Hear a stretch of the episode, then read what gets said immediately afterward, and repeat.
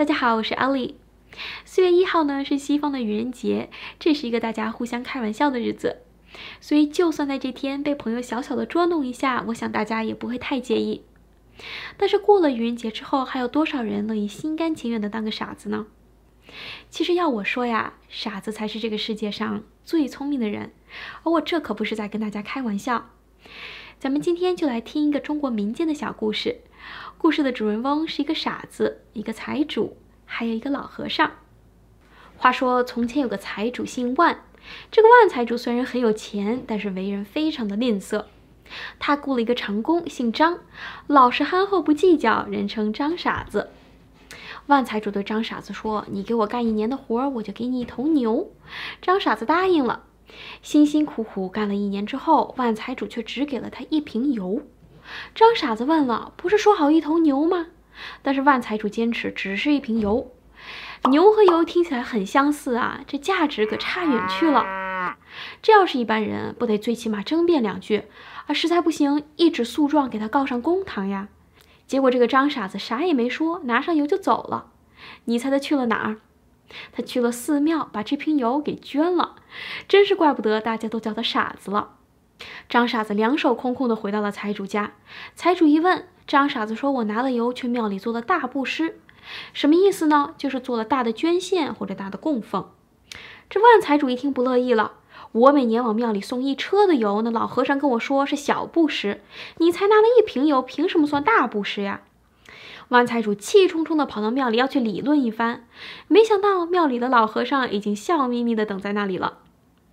老和尚伸出手，在万财主的两眉之间这么轻轻的一点，万财主在脑海中就看到了一个清晰的景象：这是一户富贵的人家，四周都是茂盛的良田，有仆人穿梭在其中。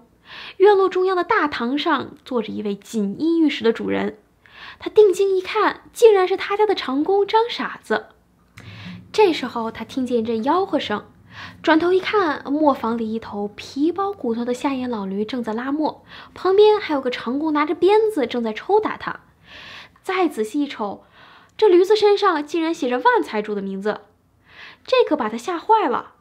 老和尚跟他解释说：“你看到的是下辈子的景象，你这辈子贪财吝啬，占人便宜，下辈子可就当不成人了，只能变成驴子受苦还债。”你家的长工张傻子不把吃亏当回事儿，辛辛苦苦一年的酬劳都拿来做了布施，这是真正的大布施。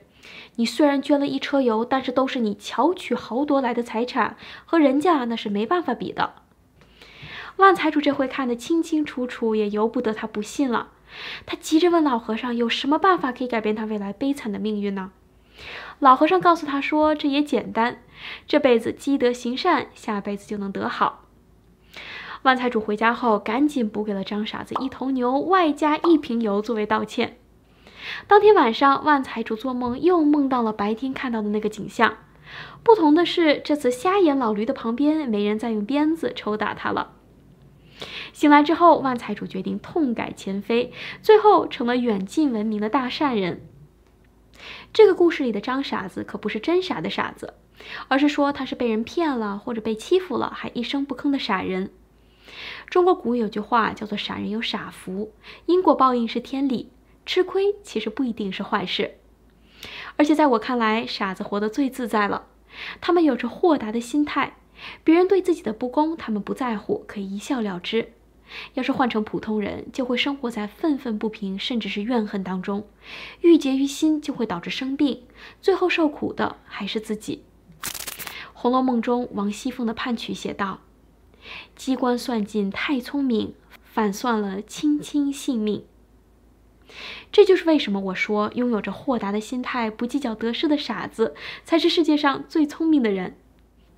希望你喜欢这个小故事，我会继续做更多有关中华传统文化和普世价值的视频。那我们下次再见啦！